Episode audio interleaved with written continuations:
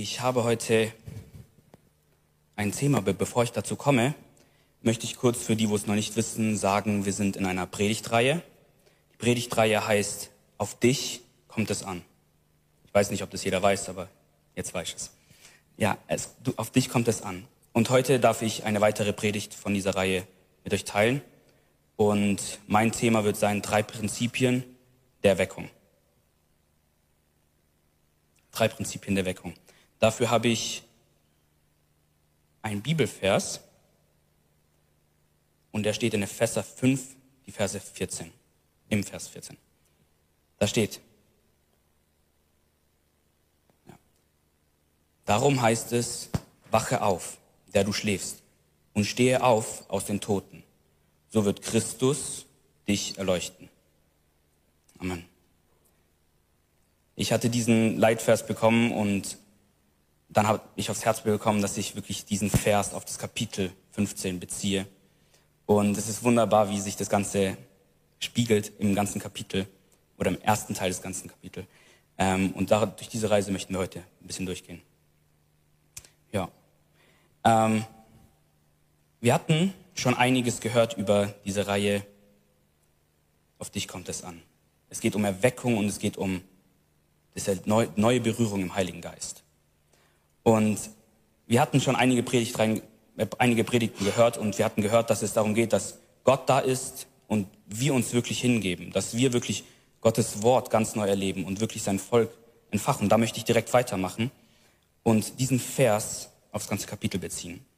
Mein erstes Prinzip von diesen drei Prinzipien, die ich habe, oder zu dem ich hier gekommen bin, ist, nimm dir Gott zum Vorbild.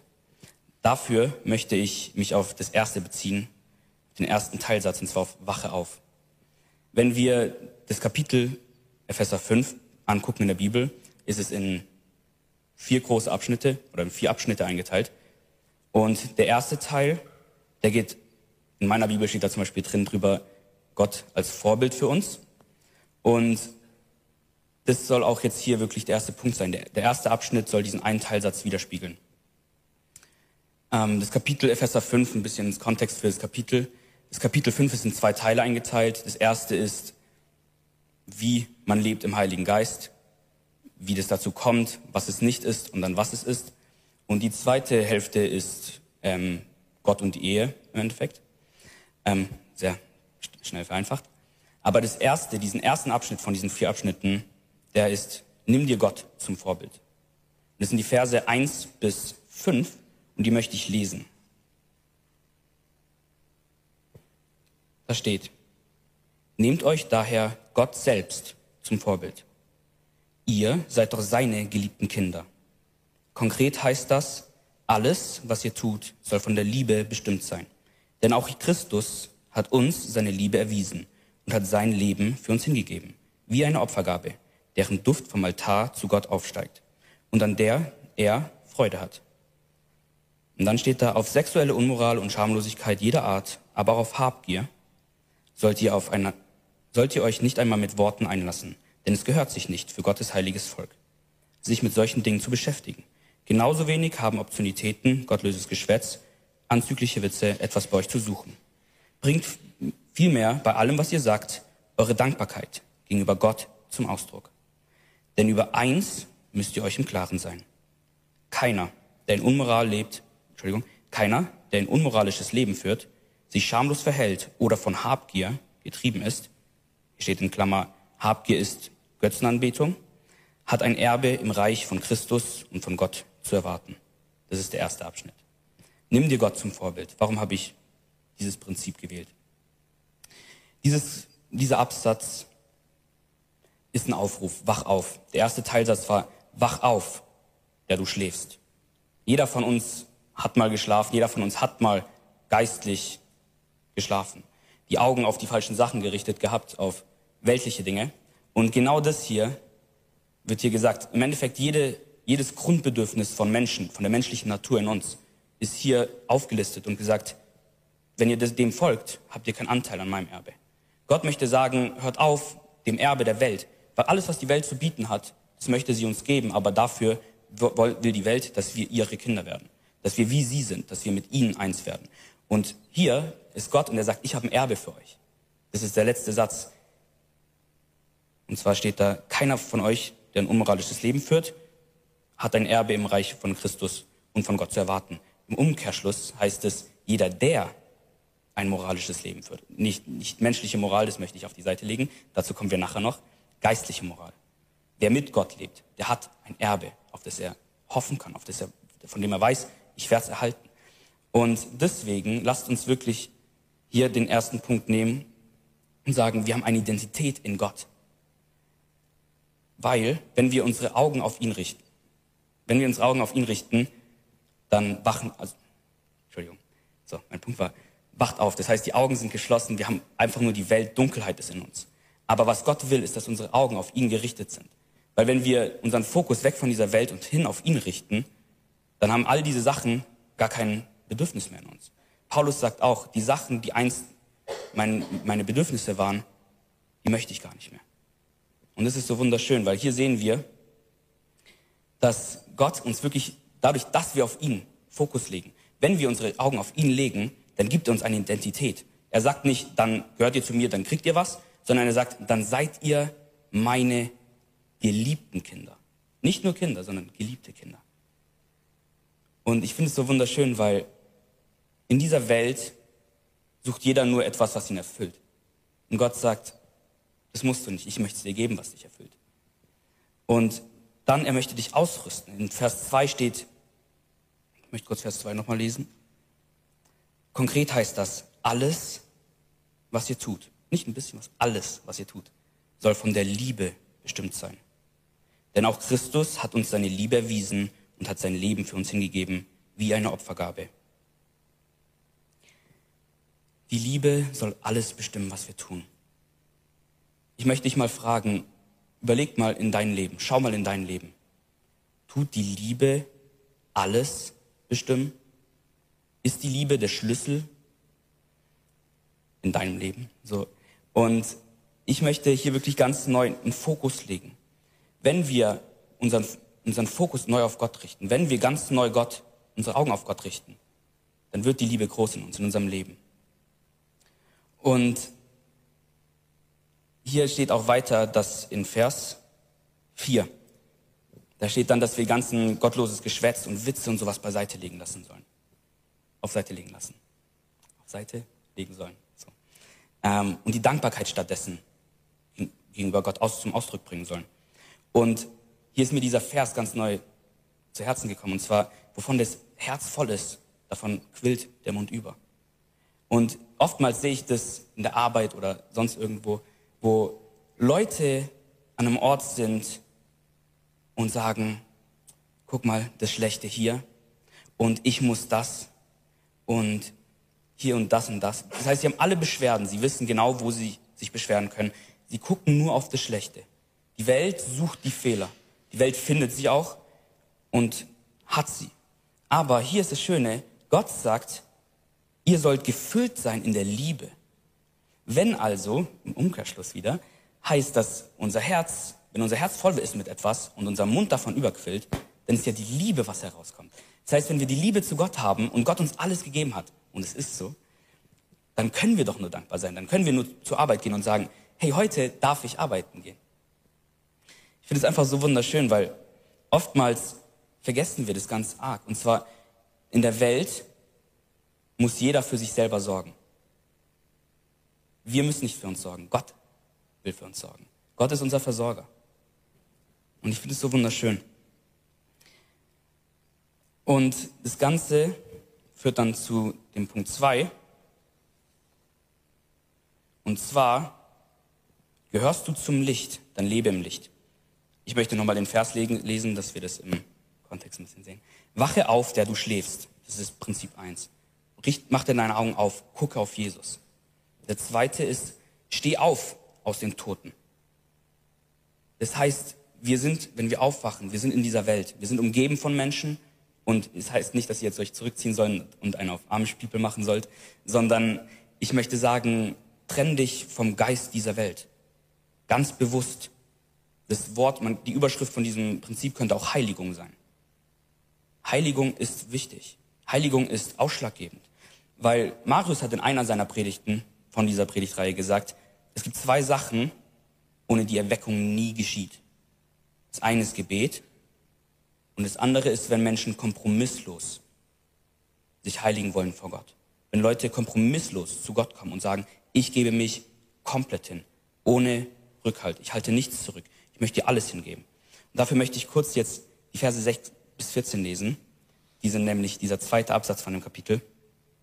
Wer zum Licht gehört, ist verpflichtet, im Licht zu leben. Das ist die Überschrift von dem Kapitel in der Bibel. Lasst euch von niemand mit leeren Behauptungen täuschen. Denn gerade wegen der eben genannten Dinge bricht Gottes Zorn über die herein, die nicht bereit sind, ihm zu gehorchen. Darum hütet euch, mit solchen Leuten gemeinsame Sache zu machen. Früher gehörtet ihr selbst zur Finsternis, doch jetzt gehört ihr zum Licht. Weil ihr mit dem Herrn verbunden seid. Verhaltet euch so, wie Menschen des Lichts sich verhalten. Ihr wisst doch, die Frucht, die vom Licht hervorgebracht wird, besteht in allem. Und jetzt haben wir hier drei schöne Merkmale, was gut, gerecht und wahr ist. Deshalb überlegt bei dem, was ihr tut, ob es dem Herrn gefällt. Und beteiligt euch unter keinen Umständen an den irgendeinem Tun, das der Finsternis entstammt und daher keine guten Früchte hervorbringt. Deckt solches Tun vielmehr auf, denn was manche im Verborgenen treiben, ist so abscheulich, dass man sich schämt. Aber es, es nur zu erwähnen. Doch alles, was aufgedeckt wird, ist dann im Licht, als das, was es, was es wirklich ist. Mehr noch, als was sichtbar geworden ist, gehört nun damit zum Licht. Deshalb heißt es auch, und jetzt kommt wieder unser Vers, Vers 14, wache auf, der du schläfst, und stehe aus, den Toten auf. Und der Christus wird dir leuchten. Dieser zweite Abschnitt heißt, ist kurz zusammengefasst, steh auf von den Toten. Trenne dich von dem Geist, der in dieser Welt ist. Und was ich ganz interessant finde, jeden Tag aufs Neue müssen wir uns diese Entscheidung treffen, unseren Fokus zurück auf Gott zu setzen. Unseren Fokus, unser Kreuz neu aufs Rücken zu nehmen und wirklich zu sagen, ich möchte heute für Gott alles geben.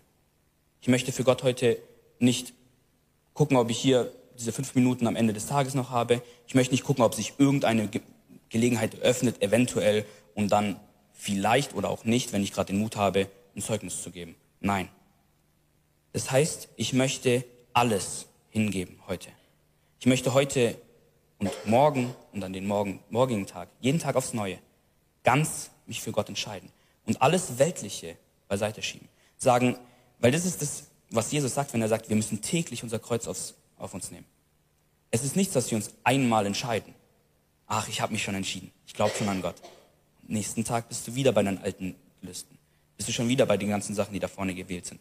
Was das Fleisch will, das kommt jeden Tag zurück. Und ja, wir wachsen da hinaus, das muss, muss man auch sagen. Aber geistlich müssen wir jeden Tag neu starten. Und ich möchte dich fragen, tust du jeden Tag deinen Kompass nehmen und die neu auf Jesus stellen? Dazu habe ich eine kleine Geschichte und zwar auf dem NTT, für euch die Ranger kennen, das ist eine Leiterfortbildung, da sind schon erwachsene Leiter. Das heißt, man vertraut denen an, dass die ein bisschen Vorahnung vom Fach haben und den drückt man einen Kompass in die Hand und einen Zettel, wo ausgedruckt ist, diese und diese Marschzahl, also Grad in welche Richtung. Markiert euren, euren, oder richtet euren Kompass an den Berg aus, den ihr da seht. Meistens ist es ein Punkt, wo man einen einzigen Berg sieht, ja. Und dann marschiert ihr zwei Kilometer in diese Richtung und dann findet ihr das nächste Treffen, so nach dem Motto. Und dann schickt man die Leute los und das ist so, ein, so eine äh, Schulung und da wandert man so als ein Team. Und ich war auf dieser Schulung und da ist man nicht ganz mit geleitet, weil die wollen ja, dass man eigenständig leitet und die gehen davon aus, dass man bereits alles weiß. Und wir waren auf so einem Berg und haben dann die Aufgabe bekommen, unseren Kompass auszurichten an einem Berg. Das Problem ist, was wir nicht wussten, da waren zwei Berge. So, jetzt haben wir diesen Kompass genommen, haben den Berg angezielt, haben ihn ausgerichtet und sind dann entsprechend in die Richtung losgelaufen. Denkt ihr, wir sind am Ziel angekommen? Erstmal nicht. Wir sind sehr lange gelaufen und irgendwann haben wir realisiert, die Anweisungen sind nicht mehr anwendbar. Das heißt, äh, irgendwo waren wir falsch. Das heißt, wir sind so weit zurückgelaufen, bis wir den Fehler erkannt haben. Das hat uns im Endeffekt die ein oder andere Stunde gekostet. Ähm, Aber was, und dann sind wir, haben wir realisiert, hey, da ist ein zweiter Berg. An dem hätten wir uns eigentlich ausrichten sollen. Und im Nachhinein war es eigentlich ganz offensichtlich, welcher Berg gemeint war. Aber ja, das ist so ein Ding. Und hier ist dasselbe mit Gott. Oftmals ist es ganz offensichtlich, woran wir unser Leben ausrichten sollen. Oftmals ist es ganz logisch. Jeder von uns weiß es. Ich muss täglich mein Kreuz auf, auf mich nehmen. Jeder von uns weiß es. Ich möchte täglich mich entscheiden, Gott alles zu geben.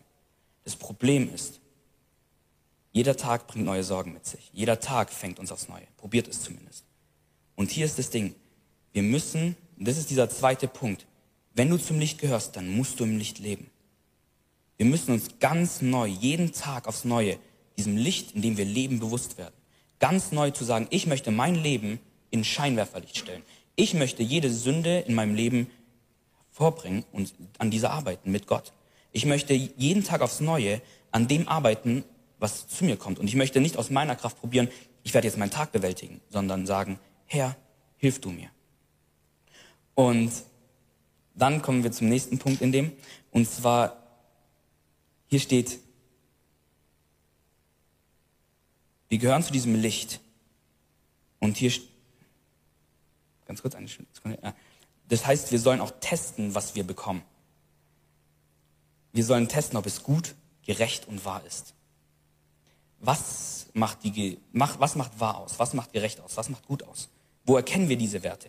Die Werte erkennen wir in unserer Bibel. Und wenn du die Bibel liest, dann fällt es dir auch immer leichter, das zu erkennen. Dann fällt es dir immer leichter, wenn du jeden Morgen aufstehst und deine Bibel liest zum Beispiel, dann hast du definitiv schon deinen Kompass gerichtet dann hast du definitiv einen ganz anderen Tag, als wenn du es am Abend machst. Otti hat mal einen richtig schönen Satz gesagt. Und zwar dein, dein Instrument stellt man, das Instrument stimmst du vor dem Konzert, nicht danach. Und das Ganze ist auch so mit dem Geistlichen. Und zwar, wir sollten jeden Tag aufs Neue unser Instrument vor dem Tag stimmen. Wir sollten unser Gebetsleben vor dem Tag äh, am Anfang vom Tag starten. Wir sollten uns ganz am Anfang vom Tag auf Gott ausrichten. Und so können dann die Sachen, die im Verborgenen sind, Gott kann uns zeigen, guck mal, hier, mein Kind, hast du noch eine Sünde. Hier hast du noch eine Schwäche. Hier hast du noch zu kämpfen. Und ich finde es ganz interessant, weil die Bibel sagt in diesem Abschnitt doppelt, dass wir uns fernhalten sollen von Leuten, die vorige Sachen, also den, den Gelüsten dieser Welt nachfolgen, die explizit diese Sachen verfolgen, von denen sollen wir uns fernhalten, uns distanzieren. Oder zumindest in diesem uns nicht mal in Sprache, das heißt nicht mal ein Wort, nicht mal sagen, hey, ich mache da mit, sondern nicht mal drüber reden. Ähm, fand das nur interessant. Ähm, ja, ich möchte den Punkt kurz zusammenfassen, und zwar lass dich nicht täuschen, lass dich nicht zu Sachen vom Alltag, von Menschen bringen, die nicht in dieses Licht gehören. Weil alles, was in diesem Licht ist, alles, was in die Gegenwart Gottes kommt, soll geheiligt werden. Heiligung heißt nicht, dass wir heilig sind. Wir selber sind nicht die Quelle. Sonst wären wir heilig. Wir sind geheiligt. Das ist ein schöner Unterschied, weil unsere, unsere Heilig Heiligkeit kommt nicht von uns heraus. Sie kommt von Jesus. Wir beziehen sie. Es ist ein Geschenk, Tag für Tag. Das müssen wir auch Tag für Tag abholen. Geschenk öffnet sich nicht von selber in der Regel. Dann halte dich fern von dem Geist dieser Welt. Und das dritte ist, prüfe genau, was gut, gerecht und wahr ist. Und jetzt kommen wir zu dem dritten Prinzip und dem schönsten, äh, und dem schönsten und wichtigsten Prinzip. So, Entschuldigung.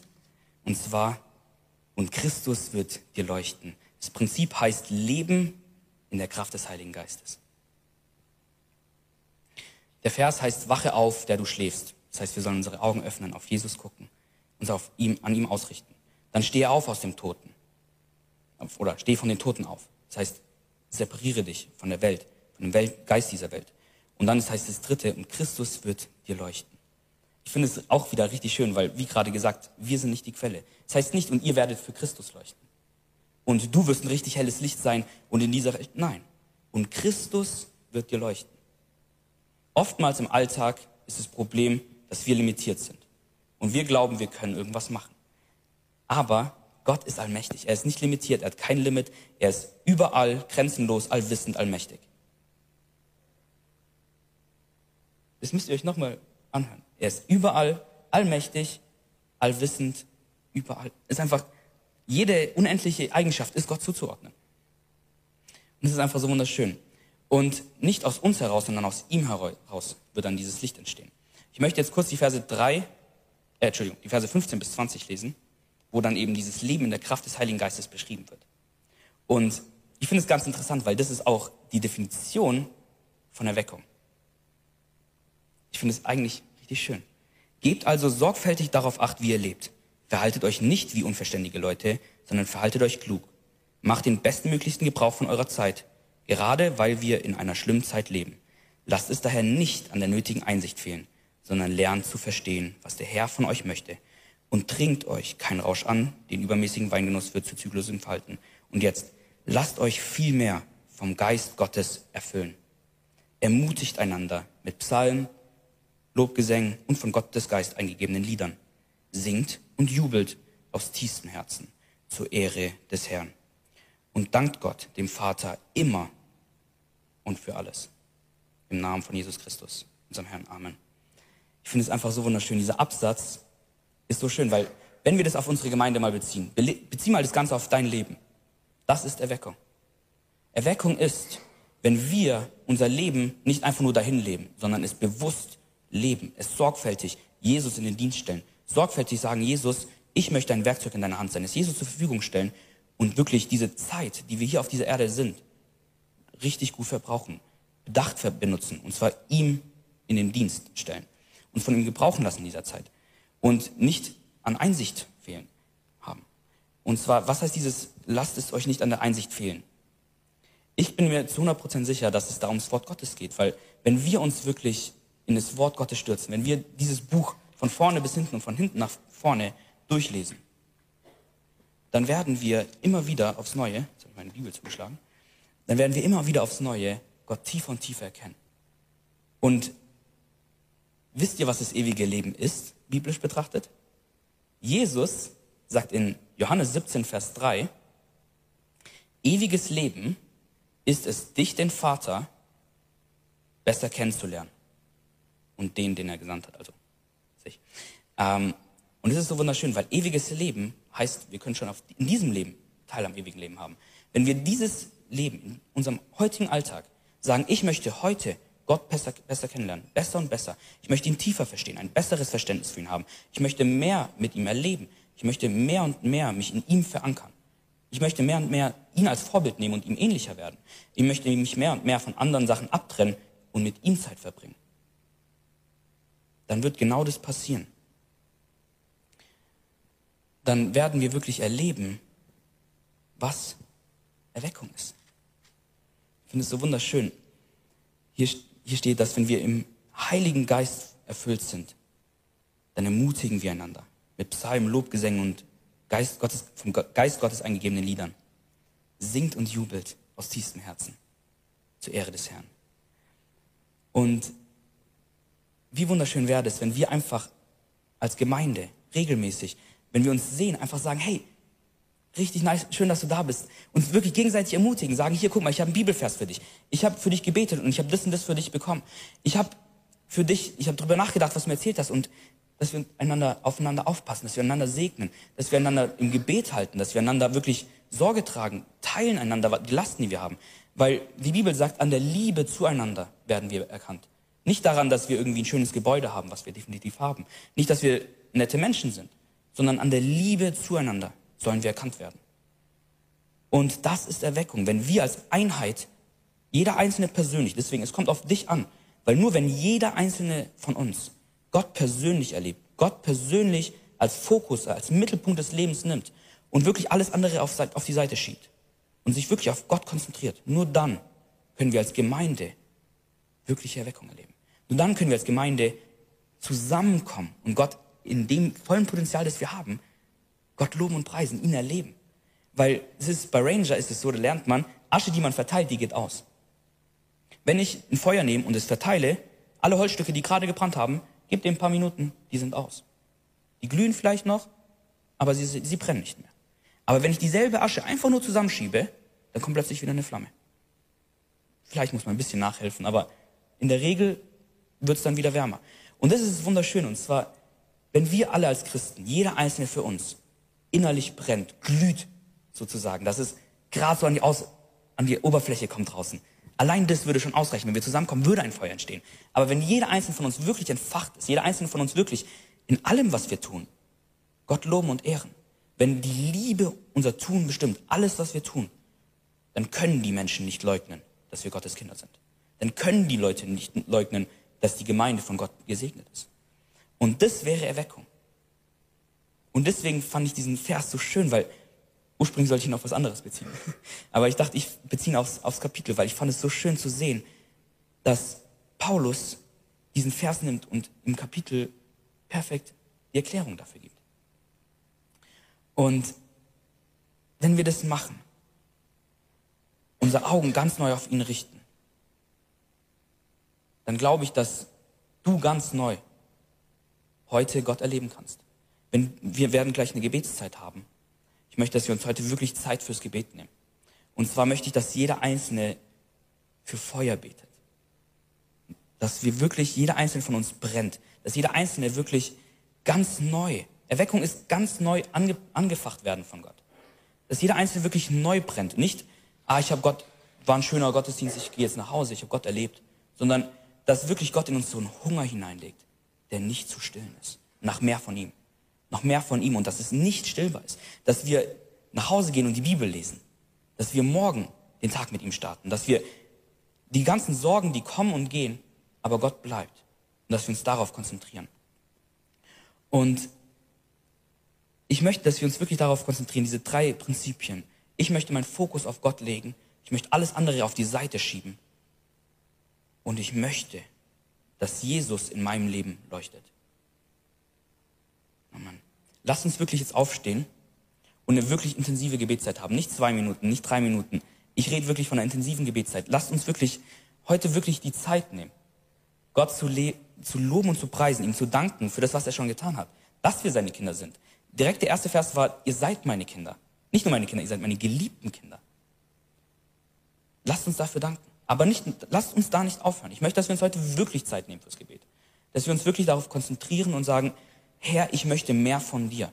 Ich gebe nicht auf, bis ich mehr krieg. Ich finde es so schön, wo Jakob den Engel Gottes trifft, sagt er, ich gehe hier nicht weg, ich höre nicht auf, mit dir zu kämpfen, es sei denn, du segnest mich. Und ich möchte, dass wir jetzt mit dieser Einstellung ins Gebet gehen und wirklich Gott nach mehr fragen.